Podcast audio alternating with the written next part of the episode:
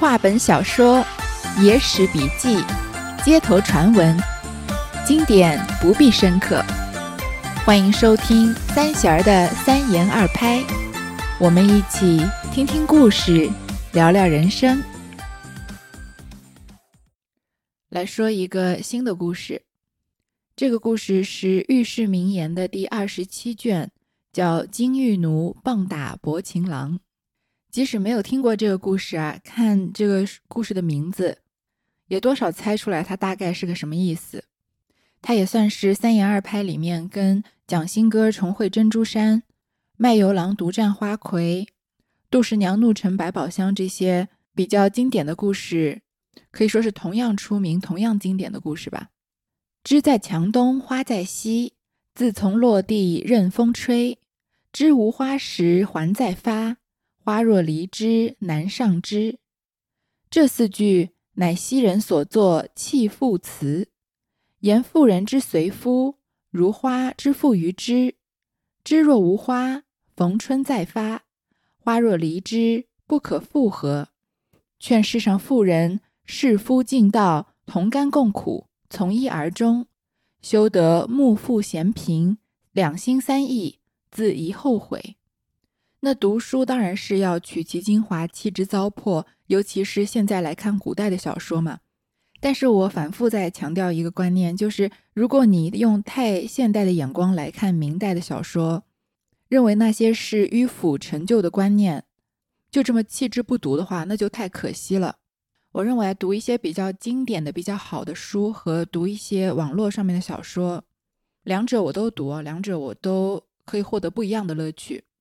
但它的区别是什么呢？就是很多很大多数的网络小说吧，它有一定的人设在里面，所以你比较可以清晰的分辨这个人，比如说是一个外强中干的胆小鬼啊，比如说是一个玩弄女人与股掌之间的花花公子呀，或者心系家国，要把清白还给世间的一个英雄。女性的角色也是这样，就有各种各样的刻画，你可以比较清晰的分辨这个是什么样的人，但是。比较经典的小说，不管是古代的还是现代的，一个人不能被这么轻易的被描述，因为他们对人性的刻画更加的深入，更加的复杂一些。比如你要是看陈忠实的一本著名的小说叫《白鹿原》，你几乎都没办法分辨哪个是好人，哪个是坏人，但是你可以很明确的从书里面感觉到两个家族的兴衰和此起彼伏，可以感受到一个人心态的变化。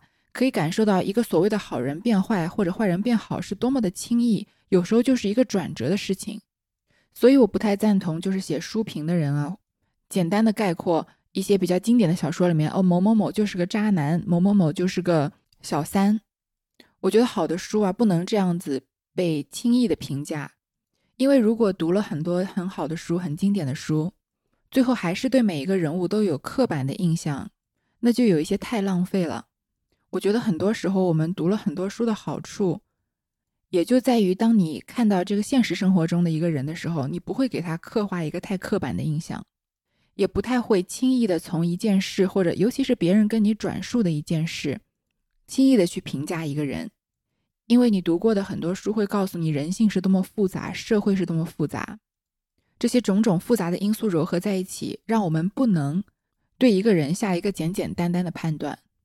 那对我来说，我觉得读一些经典的名著的好处啊，其实有些时候很多我读过的书我自己也忘记了，而且我读的书也不算是特别多，和那些真正很爱读书的人相比，但是它留给我了一些好处，即使我忘记了那些书的内容，就是我好像比较可能可以理解这个世界上大多数的人，不管他做的是什么样的事情，在大多数人眼里是对的还是错的事情，嗯，我这里就不重申了，违法乱纪的事情不在我们的讨论范围之内。比如说，我们看一个综艺节目吧，对于大多数时候，这个一股脑在突然开始黑一个人，因为他在节目里面做的某一件事、说的某一句话，很多时候对我来说好像没有太大的感觉，因为我可以理解这个世界上各种各样的人。当然，理解不代表赞同，那你不赞同，至少可以疏远他，不交往嘛。所以我心里面没有什么特别恨的人或者特别讨厌的人。我觉得这可能是读书带给我的一个好处。就是可以一个比较平和的眼光看这个世界吧，不太容易被激怒。那看网络小说其实也有很多好处，是不一样的乐趣。我大学的时候也很喜欢看一些网络的小说。我觉得在手机上看小说带给你的那种快乐是比较直接的，而且不太需要去过多的思考这个背后的事情，几乎是一种当场给你一种感官上的享受，那是不同的乐趣。说这么多啊，主要是想说，我希望在读三言二拍的时候，可以更纯粹的来看这个故事。大家不需要我每次读到这种类似的段落就跳出来说，这是一种迂腐的陈旧的观念。女性离开男人一样可以独立自主的生活，我认为这是常识，它甚至不能上升到女权的概念里面，它就是一个很正常的事情。如果我每次读到这样类似的事情就停下来一而再再而三的重申啊，那会打断我们一起读故事的情绪。它就是一本三百多年前的小说，所以我们不要太过于深究这个故事里面迂腐的陈旧的需要被摒弃的部分，就把它当成一个故事来看就好。我觉得很多时候我们懂得很多道理是好事，但是凡事过于上纲上线就不是一件特别好的事情。我觉得生活中需要幽默感，也需要乐趣，所以过于上纲上线啊，就会毁了很多乐趣。所以以后如果我读到一些情节，它是很明显的迂腐的观念，各位就不要深究，觉得为什么主播这个时候没有跳出来说这个观念是错的。大家既然选择听喜马拉雅，听一些比较经典的小说或是著作。那我想各位应该有自己的判断，不需要我一而再再而三的重申来打断大家听书的情绪了，对吧？好，就是说啊，枝在墙的东面，花在西面。那风一吹呢，花就落在地上。但是树枝上没有花啊。那春天，明年春天到了，树枝上还能再开花。如果花离开了树枝，掉在地上，那么就很难啊，再回到树枝上了。这就是说啊，女人是依附着男人生活的。这是古人所做的弃妇词，就是一个女子被抛弃以后的词。就说啊，女人一旦嫁给男人，你女人就像花一样，男人就像树枝一样。男人离开了女人，就像树枝离开了花，明年春天还能再发花。但是如果女人离开了男人啊，那就不可以再复合了。所以劝这个世界上的女人啊，要和丈夫同甘共苦，要服侍丈夫，从一而终。不要啊，目腹嫌贫，三心二意，这样以后啊会有后悔的一天。哎，说到这里啊，有一些词我们好像给它赋予了一些负面的意义，但是其实你去想一想，也并没有什么好负面的。比如说同性恋这个词本身是一个中性词，只是说一个人的性取向是同性而不是异性而已。那我们在讨论它的时候，常常也不把它当成一个负面的词来看。但是在生活中有一些比较非正式的对话的时候啊，同性恋常常成了一个负面词汇。比如一个男性和另外一个男性很亲密的时候，那个男性会会开玩笑的把他推开，说你是同性恋啊。那同样啊，弃妇这个词也是字面意义上来说啊，如果一个女性不想结束婚姻，而她的丈夫想要结束婚姻，于是这段婚姻被迫结束，那这个女人就是一个被抛弃的女人。她可以算是一个事实，因为一个男人如果被抛弃，就是个被抛弃的男人嘛。他算是个事实，也不是一个特别贬义的词，只能说它不是一件好事吧，发生在他身上。但有时候我们说你不要像个弃妇一样，那弃妇这个词又有贬义了。不知道各位嗯有没有看过一部不怎么出名的电影啊，叫《二十三十四十》，它是二零零四年的一部电影，是由。张艾嘉、刘若英和李心洁主演的，讲三个不同年龄段的女人一些感情上的经历和人生上的经历吧。那张艾嘉就演那个四十岁的女人，她发现她的丈夫出轨啊，她的女儿又在叛逆的时期，不是很喜欢理自己的妈妈，反正各种各样的事情吧。在电影结尾的时候，张艾嘉有一段我记得很精彩的戏，就是她对着镜子啊，然后要用这个剃毛刀刮身上的毛发。然后他看着镜子里的自己啊，忽然非常的激动，就好像他拿着那把剃刀，好像要自杀一样，对着镜子里的自己啊，情绪非常浓的、非常激动的说：“我是一个被抛弃的女人，我是一个被抛弃的女人。”说了很多遍，就让人觉得很为他提心吊胆、捏一把汗，想说他会不会要做出什么过激的举动。然后忽然之间好像发生了地震吧，地震不是特别的强烈，但是所有东西都在晃动。他就在地震之中啊，反复的说：“我是一个被抛弃的女人，我是个被抛弃的女人。”然后地震结束了，这场地震好像也就像他的心情一样，在地震结束之后，他突然平静下来，然后对着镜子啊，就用很不屑的、很轻松的神情和语气说：“我就是个被抛弃的女人。”然后就用剃刀啊开始继续刮身上的毛发。不管是说同性恋，还是说弃妇，因为弃妇就是被抛弃的女人嘛，还是其他一些嗯有贬义的意思的中性词，或者被人拿来用贬义的中性词，比如大龄未婚啊，比如家庭主妇或者全职妈妈。如果我们正在扮演其中的某一个角色，那你要知道啊，这些角色是很中性的事情，这些词也是中性的词，即使是弃妇也是个中性词。如果别人以贬义的这个态度啊来使用这样的词，那是那些人的问题，那是他们的价值观有问题，那不是你的错，你不需要为此去解释什么。所以有时候我觉得看一看张艾嘉在那部电影里面最后那一段的表演啊，也会给我们一些力量。我就是一个被抛弃的女人，或者我就是个同性恋者，或者我就是一个过了三十五岁还没有结婚的人，或我就是个单亲妈妈。我就是未婚先孕，这些很多都是客观事实，有一些是个人选择，有一些甚至是个人无从选择的事情。只要我们自己不用负面的眼光来看它，那再更高一点的要求就是，让我们即使不是这些族群中的其中一员，也不用负面的眼光看他，也不用负面的情绪来说他。那我觉得这个世界可能都会变得稍微温柔一些。且说汉朝一个名臣，当初未遇时节。其妻有眼不识泰山，弃之而去。到后来悔之无及。你说那名臣何方人士？姓甚名谁？那名臣姓朱，名买臣，表字翁子，会稽郡人士。家贫未育，夫妻二口住于陋巷棚门。每日买臣向山中砍柴，挑至市中卖钱度日。性好读书。手不释卷，肩上虽挑却柴担，手里兀自擎着书本，朗诵咀嚼，且歌且行。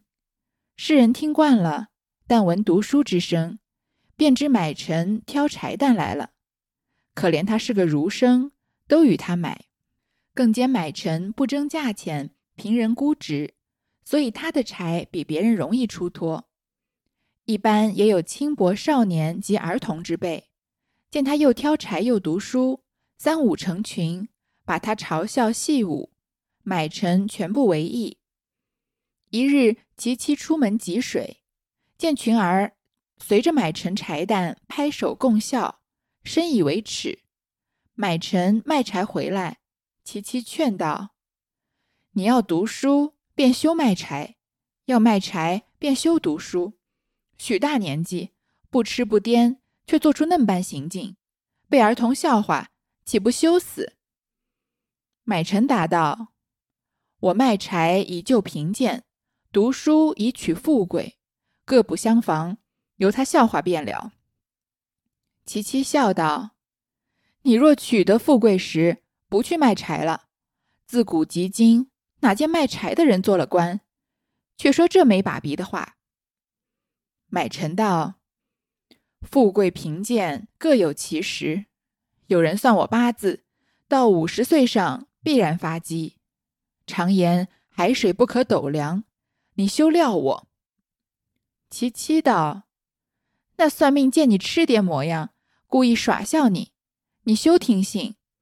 到五十岁时，连柴担也挑不动，饿死是有份的，还想做官？”除是阎罗王殿上少个判官等你去做。买臣道：姜太公八十岁尚在渭水钓鱼，遇了周文王，以后车载之，拜为上父。本朝公公孙弘丞相五十九岁上还在东海牧使，整整六十岁方才际遇京上，拜将封侯。我五十岁上发迹，比甘罗虽迟，比那两个还早。你需耐心等去。其妻道：“你休得攀金钓骨，那钓鱼牧使的胸中都有才学。你如今读这几句死书，便读到一百岁，只是这个嘴脸，有甚出息？晦气做了你老婆，你被儿童耻笑，连累我也没脸皮。你不听我言，抛却书本，我绝不跟你终身。个人自去走路，休得两相耽误了。”买臣道：“我今年四十三岁了，再七年便是五十，前长后短，你就等耐也不多时。直嫩薄情舍我而去，后来需要懊悔。”其妻道：“世上少甚挑柴担的汉子，懊悔什么来？我若再守你七年，连我这骨头不知饿死于何地了。你倒放我出门做个方便，活了我这条性命。”买臣见其妻决意要去，留他不住，叹口气道：“罢罢，只愿你嫁得丈夫强似朱买臣的便好。”其妻道：“好歹强似一分儿。”说罢，拜了两拜，欣然出门去，头也不回。买臣感慨不已，题诗四句于壁上云：“嫁犬逐犬。”嫁鸡逐鸡，妻自弃我，我不弃妻。又到了说正式故事之前啊，先说个小故事的时间。来说汉朝啊，有个名臣，这是一个真正的存在于历史上的人。这个故事应该也是真实的。他因为啊未遇时节，还没有到他发迹的时候，他的妻子啊有眼不识泰山，于是就离开了他。到后来啊就悔之不及。这个人啊就叫朱买臣。买卖的买，这个大臣的臣，表字翁子，他是西汉的一个名臣，家贫未育，家里面很穷，两个人啊住在陋巷蓬门，这蓬门啊就是用蓬草编成的门，借指贫苦人家。我们很熟悉的这个杜甫的刻刻制一首诗：“花径不曾缘客扫，蓬门今始为君开。”嘛，就是说家里虽然贫苦，我这个用蓬草编织的门啊，今天为了迎接客人，也要把它打开。于是这朱买臣呢就去山中砍柴。这个砍柴的人一般都是就最贫苦的人。我们在前面看到这个，嗯，俞伯牙摔琴谢知音的时候，也看到这个钟子期本身也是个砍柴的人，也是一个嗯最赚辛苦钱的人吧。那他挑柴呢到市里面卖钱度日，但是因为他很爱读书，所以他手上一直都拿着书，所以就产生了一个比较奇异的画面。他肩上虽然挑的是柴担子。但他手里呢拿着的是书本，所以一边走啊就一边在朗诵书本。街坊市场上的人啊听习惯了，听到读书的声音呢就知道是买臣来了。因为他是个读书人，所以可怜他是个贫穷的这个儒生，都和他买柴。而且买臣呢也不争价钱，这点挺像前面这个卖油郎独占花魁里面的秦仲的。所以别人看多少啊他就给多少，所以他的柴啊比别人容易卖。但是呢，也有一些轻薄的少年和儿童之辈，就是一些比较有中二病的这个年轻人，看到他啊又挑柴又读书，所以常常聚成一团，然后呢嘲笑他、侮辱他。但是买臣呢从来都不以为意。有一天，他妻子出门打水啊，看到这群孩子就围着买臣在拍手笑他，他觉得很羞耻。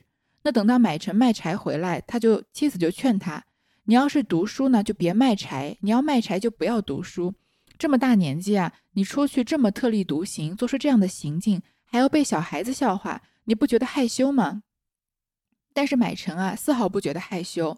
他说：“我卖柴是为了救贫贱，是为了过我们现在的日子；读书以取富贵，是我为了我将来的前途。这两个各不相各不相妨碍。他们要笑话就笑话好了。”他的妻子啊，就嘲笑他说：“啊，你要得到富贵的时候，就不会再去卖柴了。”从古至今，你什么时候看到有卖柴的人能做官的呢？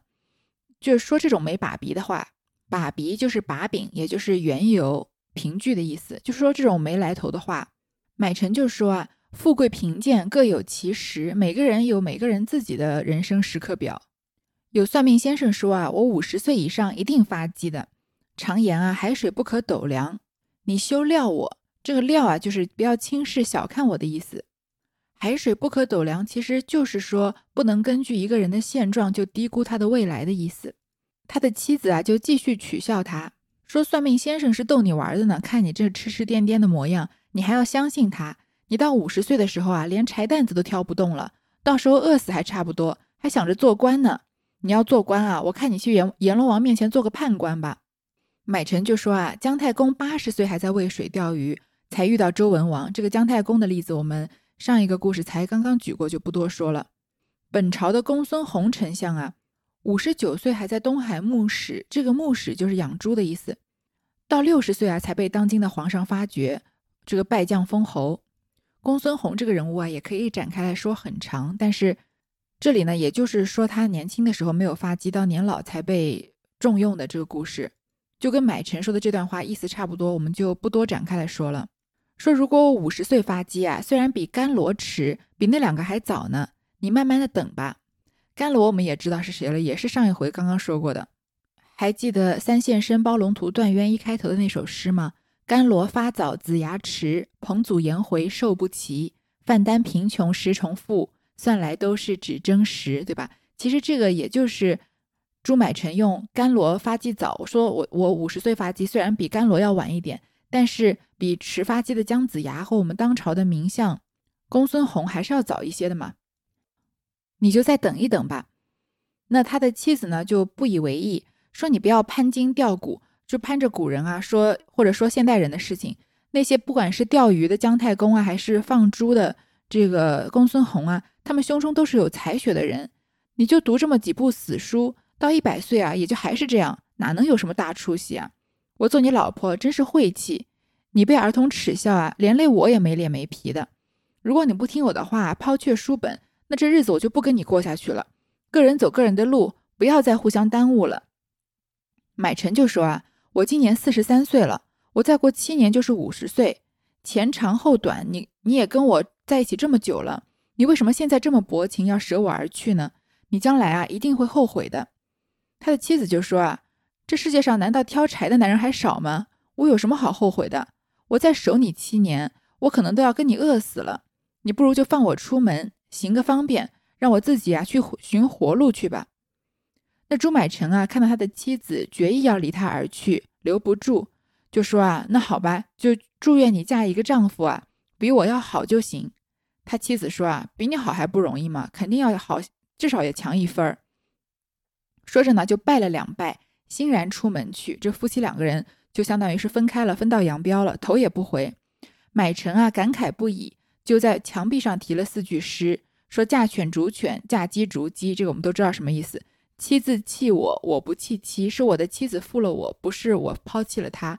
这就和这个，嗯，杜十娘怒沉百宝箱里面的故事差不多。这杜十娘不是说了一句吗？不是我负官人，是官人负了我。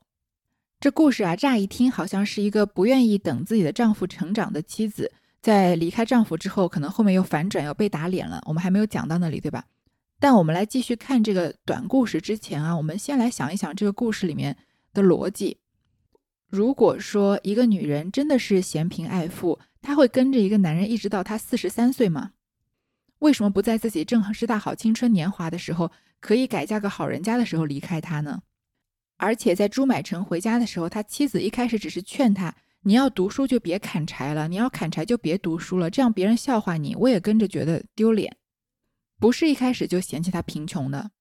至少这个故事前半段啊，说明两件事情。第一呢，就是两个见识不同的人不适合在一起。你看，朱买臣认为啊，我买柴是救贫贱，读书是取富贵的，这各不相妨，别人要笑就笑就好了。但是他的妻子啊，和他的丈夫在一起这么久，连她丈夫胸中有多少的学识根本都不太了解，只觉得他是读死书。所以在买臣举姜太公和公孙弘的例子的时候啊，他非常的不以为然，说别人胸中是真的有学识的，你就读死书的人，你跟他们比什么比啊？而买臣后来真的成了西汉的名臣，而且是以丞相封侯的第一人，说明他的妻子的见识啊比买臣差得太远。他的妻子呢只想嫁一个普普通通的这个蓝领阶级，就是挑柴老老实实、本本分分的过日子的。但买臣不是这样的人，所以他两个人没办法长久的在一起，没办法享受到荣华富贵啊，几乎是一件必然的事情。但是呢，另一方面我又要站在女性的角度说话了。就像我前面说的那样，对吧？如果一个女人真的是嫌嫌贫爱富，她会跟着一个男人跟到她已经四十三岁了吗？她离开买臣，真的是因为她觉得这个贫贱夫妻百事衰，过不下去日子了吗？我觉得也未必。在这个夫妻关系里面啊，可以看得出买臣是一个很自私的人，他自己不在意别人的嘲笑，但是身边的家人在意别人的嘲笑，他从来没有站在妻子的角度想一想，他就是很自私的说。我五十岁是要发迹的，你为什么不能再等我七年呢？好像七年是一个多么容易等的时间一样。他妻子只是劝他说：“你挑柴的时候不要读书，读书的时候就不要挑柴。”我并不觉得这是什么非常难达到的事情。如果顾虑家人的心情，我觉得这是可以做到的。但他从来没有往那个方向想过，觉得哎呀，我我的妻子觉得被人嘲笑，觉得那个没脸见人。那我稍稍微调整一下自己的时间，这样可以兼顾自己读书的爱好，也可以不让我的妻子觉得这么为难。而是他的妻子一抱怨啊，他就一篇一篇的长篇大论说：“你看姜子牙怎么样？你看公孙弘怎么样？我虽然比甘罗晚，但我也比他们两个早吧？算命的又说我怎么样？而且我读书怎么怎么样？所全部的中心都是我，我没有为妻子想到半分。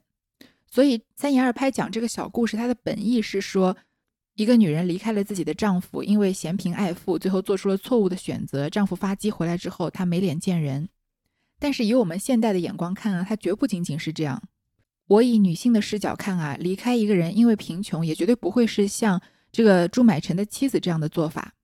很多时候，一个女人离开还是因为心灰意冷的缘故，她看不到未来嘛。这个妻子在这里就是这样，不是说你过了，你到了五十岁，你柴都挑不动了，还在这做春秋大梦呢？那我们不是在那儿坐着等死吗？一方面，她的见识不够，这是确实的，她没有读那么多的书，她不知道她的丈夫是真正有学识的人，这是缺点吗？也不是吧。因为每个人都有自己的方式过一生嘛。他的妻子如果就嫁一个普普通的庄稼汉，老老实实凭本事挣钱，可能也可以过得很幸福。可惜她嫁给了朱买臣。那古代结婚十四五岁结婚就是很正常的事。如果你守着一个男人二十几年，他都只在乎自己，不关心你的感受，而你走出门都要被街坊邻居嘲笑，这样的人生过了二十多年，而在你好心劝他说：“那你就调整一下时间，不要出去。”这个挑柴的时候也读书，他立马就回你说：“你在等我七年吗？”很多时候，这个心灰意冷也就是这么一瞬间的事。所以，我觉得这个故事里面也不能就这样怪他的妻子。我不觉得是个简简单单的嫌贫爱富的故事。如果你在嫁给一个人的时候就知道他穷，那很很难是会因为他穷而离开他，而会是因为看不到未来而离开他。要把一个贫穷的家庭操持的井井有条，过二十多年的日子，他的妻子一定是付出了很多。而这些呢，你从买臣的话里面可以看出，他视而不见，他觉得这些都是应当的。等我发迹了，一切就好了吗？但是发迹事情是在未来，是一个说不准的事。而每一个被邻居嘲笑、揭不开锅的、穷困潦倒的一天啊，都是实打实的一天一天在过的。所以这个故事里面，其实我更同情的是他的妻子。同样，作为女性来说啊，如果我离开一个男人，那这个人日后再怎么飞黄腾达、富可敌国，其实都跟我无关，这报复不了我。因为你在婚姻里面的时候，感觉不到关心，感觉不到作为一个丈夫的体贴，感觉不到互相理解、互相扶持，那么他有钱了以后可以改变什么呢？他不过就是一个不关心你、不体贴你、不会扶持你的有钱人而已。钱在一定程度上可以缓解很多的家庭矛盾，但是它其实是掩盖不了婚姻本质中的问题的。所以，如果以比如说一个读网络小说的视角，浅浅的读这个迷你的小故事，也许它就是一个嗯贫穷的男人后来发达了、扬眉吐气的故事。但是我刚刚说的这些是我的思考，也许你有你的思考。因为这样，所以每个人读书的品味才不一样，读同样的书得到的体会也千差万别嘛。好，继续把这个故事说完。买臣到五十岁时，执汉武帝下诏求贤。买臣到西京上书，代诏公车。同一人言著，同一人言著，见买臣之才。天子之买臣是会稽人，并知本土民情利弊，即拜为会稽太守，迟意赴任。会稽长吏闻新太守将到，大发人夫，修治道路。买臣妻的后夫亦在驿中，其妻蓬头显足，随伴送饭。见太守前呼后拥而来，从旁窥之，乃故夫朱买臣也。买臣在车中一眼一眼瞧见，还认得是故妻，遂使人招之，在于后车。到府地中，故妻羞惭无地，叩头谢罪。买臣叫请他后夫相见，不多时，后夫唤道，拜伏于地，不敢仰视。买臣大笑，对其妻道：“似此人，未见得强似我朱买臣也。”其妻再三叩谢，自会有眼无珠，愿降为婢妾，服侍终身。买臣命取水一桶泼于阶下，向其妻说道：“若泼水可复收，则汝亦可复合。念你少年结发之情，盼后园细地与汝夫妇耕种自食。”其妻随后夫走出府地，路人都指着说道：“此即新太守夫人也。”于是修疾无言，到于后园，遂投河而死。有诗为证：“漂母上知怜恶事，亲妻忍得弃贫儒。早知覆水难收取，悔不当初任读书。”就不逐字逐句的解释了，来说说朱买臣后来的经历吧。就在嗯汉景帝驾崩以后啊，太子刘彻继位登基，就是汉武帝。那又过了几年啊，朱买臣经过朋友的帮忙，就是叫严柱的人嘛，介绍他到会稽郡去当一名差役。那年末呢，会稽郡要上季历去进京汇报，就派了朱买臣去押车。那朱买臣呢，就随着上季历押送辎重车到长安，在皇宫门前啊上送奏书，但是很久都没有回音，于是就在公车署里面等待皇帝的诏令，粮食用品都没有了。那上季历的兵卒呢，轮流送给他吃的东西。有一天呢，朱买臣凑巧在街上遇到同县人严柱。那严柱这个时候已经官居中大夫，深受汉武帝的赏识。于是严柱呢向汉武帝推荐了朱买臣。汉武帝召见朱买臣啊，朱买臣就谈古论今，说春秋，解楚辞。汉武帝啊非常的高兴，就封朱买臣呢为中大夫，和严柱一起在宫廷侍奉皇帝。这个时候呢，正要修筑朔方郡城，公孙弘呢就上书进谏。你看，当时是朱买臣的一个偶像，现在已经成了他的同事了。他认为啊，修城会造成国家经济疲退，财政吃紧。皇帝就让朱买臣去和公孙弘辩论，让其折服。后来呢，朱买臣啊，因为犯事被免职，就回到会稽郡，在会稽郡郡官邸的守邸人那里借住吃饭，而。元鼎五年的时候呢，因为东越王于善反复无常，屡次不听朝廷命令，因此汉武帝就召集文武大臣啊献计讨伐。经过文武大臣提议，汉武帝呢就将朱买臣召回，恢复了他的官职，而且要让朱买臣献策，因为他是会稽郡人士嘛。朱买臣呢就献了一个非常精密的作战计划，就不详细说了。汉武帝非常高兴，就采用了他的计划，而且封他为会稽郡太守。让他衣锦还乡。这个时候，皇帝对朱买臣说：“啊，荣华富贵以后，如果不返回故乡，就比穿着这个锦绣衣服在夜间行走一样。你打算怎么办呢？”朱买臣啊，就叩头谢恩。就是衣锦还乡，在中国人心中是一个比较重要的事情，其实也就是炫耀而已吧。那因为朱买臣被封为会稽的太守了嘛，这会稽的长吏啊，听说新太守要来，于是啊，就修治道路来迎接这个太守。这个时候，他当年妻子后来的丈夫啊，也在这个修筑的这个民工里面。他的妻子过得很潦倒，蓬头显足，就是没有钱买鞋子，就光着脚，就伴随着给她丈夫送饭。看到新太守啊前呼后拥的过来，就在旁边偷偷的看。一看啊，原来是他之前的丈夫朱买臣。而买臣呢，也第一时间在车里面看到他的妻子，就让人啊把他的妻子招上车，再在后车里。到了太守的府邸里面啊，他的妻子非常的羞惭。就在她丈夫面前叩头谢罪，那买臣呢也叫他的后夫来相见。不多时呢，这后夫也在他妻子旁边一起拜跪拜这个朱买臣。这朱买臣就大笑说：“你临走的时候不是说会找一个好歹比我强一分的丈夫吗？这个人啊，看上去也不比我强嘛。可以说就是言语上在羞辱他的妻子了吧？他妻子啊就自悔有眼无珠，愿意降为婢妾，一生服侍朱买臣。”那朱买臣呢，就让人取一桶水泼于阶下，就是覆水难收的意思嘛。但是呢，念在和你的结发之情，不如你就在我太守府的后院啊，辟一块地，和你丈夫两个人啊耕地，自己种菜，自己吃。于是他的妻子后来啊，跟她的丈夫走出府地，路人呢都指着他说啊，这就是之前的太守夫人哎。于是他的妻子觉得非常的羞愧，在后园投河而死。这和历史上有一点点出入。他的妻子是在朱买臣回会稽之后一个月之后上吊死的。那朱买臣有没有进行这些言语上的羞辱呢？我们不得而知。但他一定是后来又重新见到了他的妻子。而且他的妻子和他后来的丈夫确实是在太守府中住了一段时间的。